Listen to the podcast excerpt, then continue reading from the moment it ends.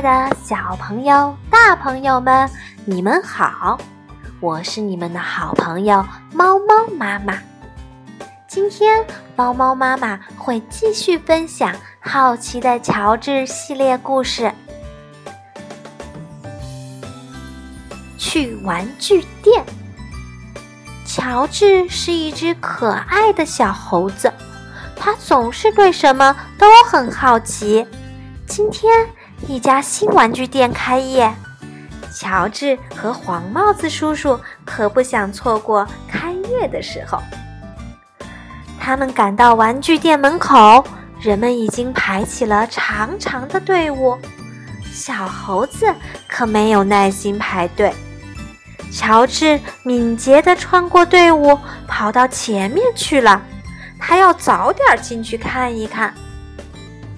乔治来到了门口，店长正好打开了门。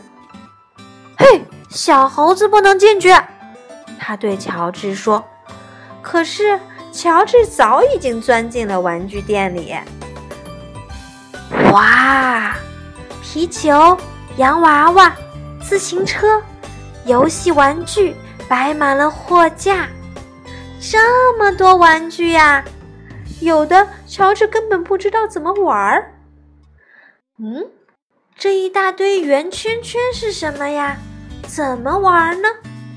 乔治很好奇，他想拽出来一个，可是拽不动。嘿呦，嘿呦，他使出更大的力气，还是拽不动。这回乔治连手带脚一起拽呀！拽呀，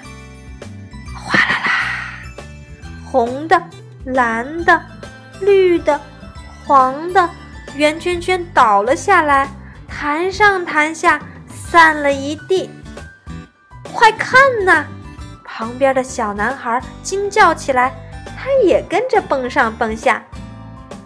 哎呀，这不是呼啦圈吗？好多年没玩了。小男孩的奶奶说。老奶奶套上一个呼啦圈，呼啦呼啦地转起来。乔治也学着老奶奶转呀转。乔治试着像车轮一样转转看，咕噜咕噜咕噜噜，坏了！乔治转到店长身上了。哼，早就知道你会惹麻烦。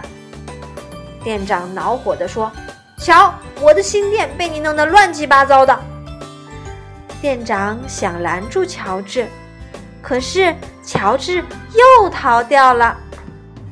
转眼间，乔治溜到了墙角，然后窜到高高的货架上。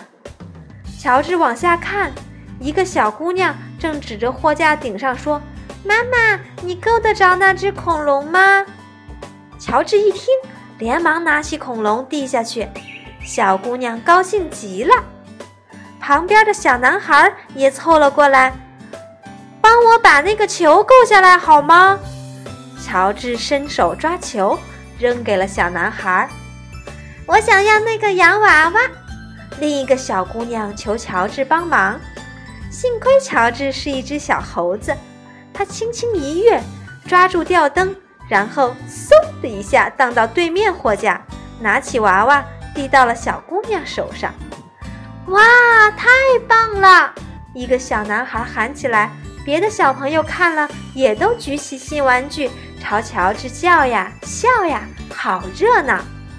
这一下把店长引来了，黄帽子叔叔也跟在后面。够了，这只猴子闹得太过分了！店长皱着眉头喊道。